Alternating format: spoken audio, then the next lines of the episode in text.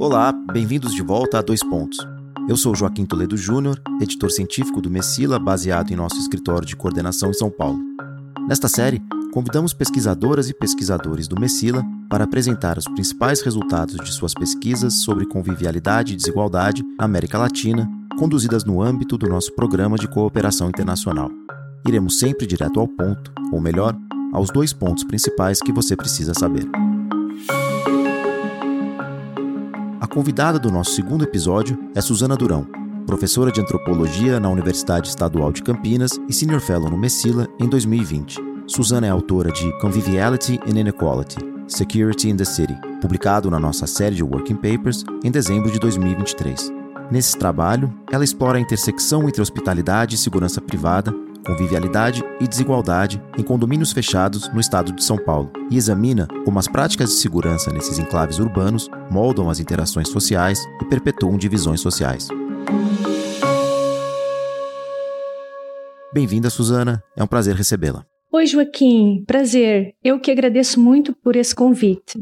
Você poderia descrever brevemente o contexto geral e a metodologia da sua pesquisa e como ela te ajudou a abordar a relação entre segurança, convivialidade e desigualdade?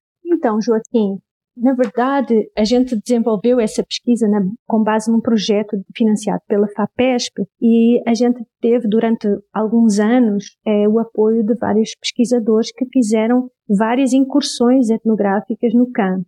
E a gente fez várias incursões no campo, são sobretudo de ordem etnográfica, ou seja, de observação e realização de entrevistas semi-abertas. Assim, essa é a metodologia que nós usamos no trabalho e, uh, nesse sentido, o nosso interesse principal foi uh, nos aproximarmos de, principalmente de condomínios fechados e da lógica, da gramática das, das portarias de acesso, do controle de acesso, né?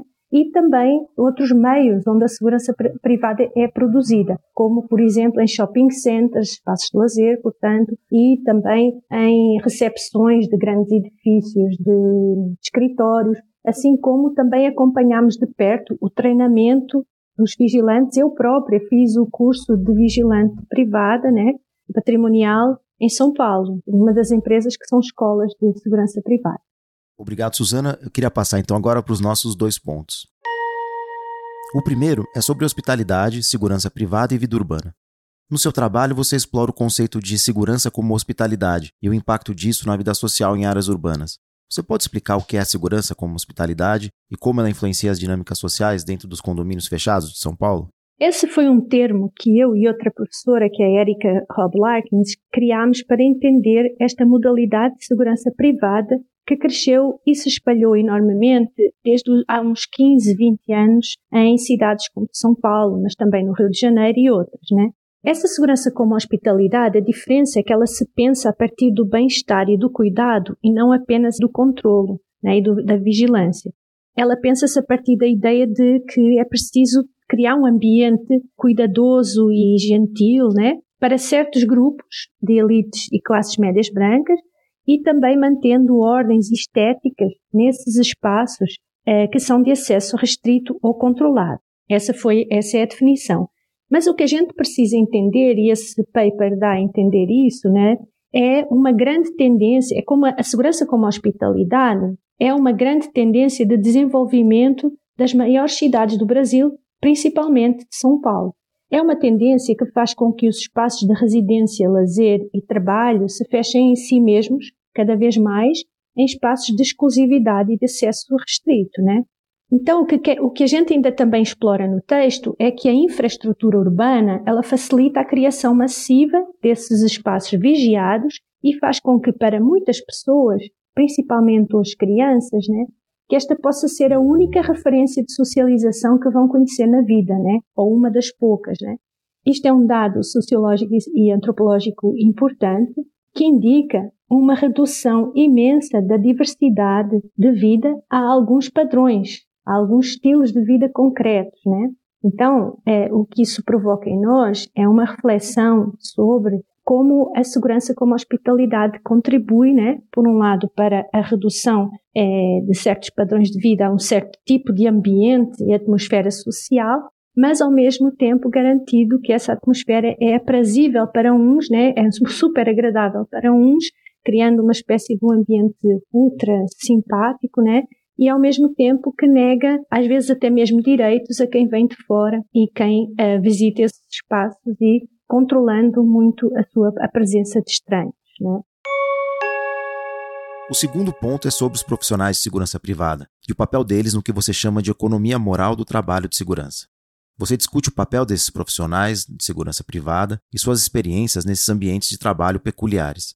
Quais são algumas percepções que você obteve sobre o trabalho deles e como ele contribui para os temas mais amplos de desigualdade e convivialidade em São Paulo? Olha, os trabalhadores da segurança, eles estão ao centro dessa economia moral da segurança como hospitalidade, né? Esses trabalhadores, também como os da limpeza, domésticas, né, estão entre os poucos que se mantêm nesses espaços e que os frequentam todos os dias, né? Os que são de fora, mas que também são de dentro, só que nunca chegam a ser de dentro, né? Então, eles que servem e mantêm, né, essa segurança como hospitalidade e esses ambientes para a classe média, né? Mas eles também, eles não são só é, responsáveis por ritos de controlo, que a gente chamou no paper ritos de controlo, né? Para aqueles que entram e saem do, dos condomínios, desses espaços de, reservados, que não são propriamente ritos tão simples, né? Mas eles também desempenham um papel importante no que a gente chamou ritos de hospitalidade com os moradores e os clientes. Isso significa que eh, os seguranças privados, chamados no Brasil seguranças patrimoniais, né, vigilantes patrimoniais, assim chamados, né, são parte da reprodução da desigualdade, né, da desigualdade social, também material, que é muito visível e é muito característica da sociedade brasileira, como já está imensamente explorado na bibliografia. Só que eles são também uma consequência dessa própria desigualdade, né? E no dia a dia, a, sua situação é bastante tensa no trabalho, né? Eles são um elemento-chave das práticas de convivialidade na desigualdade. Então é isso que a gente quer sublinhar nesse, nesse texto, né? E isso faz parte da vida em sociedade hoje e nestas cidades como São Paulo, né? Ou seja, eles são ao mesmo tempo testemunhas e, e são ao mesmo tempo a prática, né, concreta de todas as contradições cotidianas que se vive em ambientes, em sociedades onde a desigualdade é muito grande. O lugar que eles ocupam como trabalhadores nessa interface, né, nessa espécie de mediação cultural e também social da entrada e saída de pessoas, né, acaba tendo um papel importantíssimo para entender como a desigualdade se reproduz a partir dessa hospitalidade, né, dessa hospitalidade que é preciso servir todos os dias. A pesquisa de Suzana Durão oferece insights profundos sobre as complexidades da vida urbana em São Paulo. Sua análise da segurança privada como hospitalidade, convivialidade e desigualdade em condomínios fechados não só ilumina as dinâmicas sociais dessas áreas, mas também as implicações mais amplas das práticas de segurança na formação de interações e divisões sociais. Na nossa conversa, ela ressaltou a importância de compreender essas nuances para entender plenamente o tecido social dos ambientes urbanos. Obrigado, Suzana, por se juntar a nós e explorar esses aspectos críticos da vida nas cidades. É, muito obrigada, Joaquim, pelo convite. Eu que agradeço e sempre que precisar, estou aí. O paper completo com os resultados da pesquisa realizada pela professora Suzana Durão está disponível em acesso aberto no site do Messila e no repositório institucional do Instituto Ibero-Americano. Acesse messila.net para conferir a série completa de Working Papers. No nosso site, você encontra também todos os episódios de Diálogos Messila, nossa série original de podcasts, e o link para nossas redes sociais. Siga, curta e inscreva-se para mais conteúdo. Um abraço e até o próximo episódio.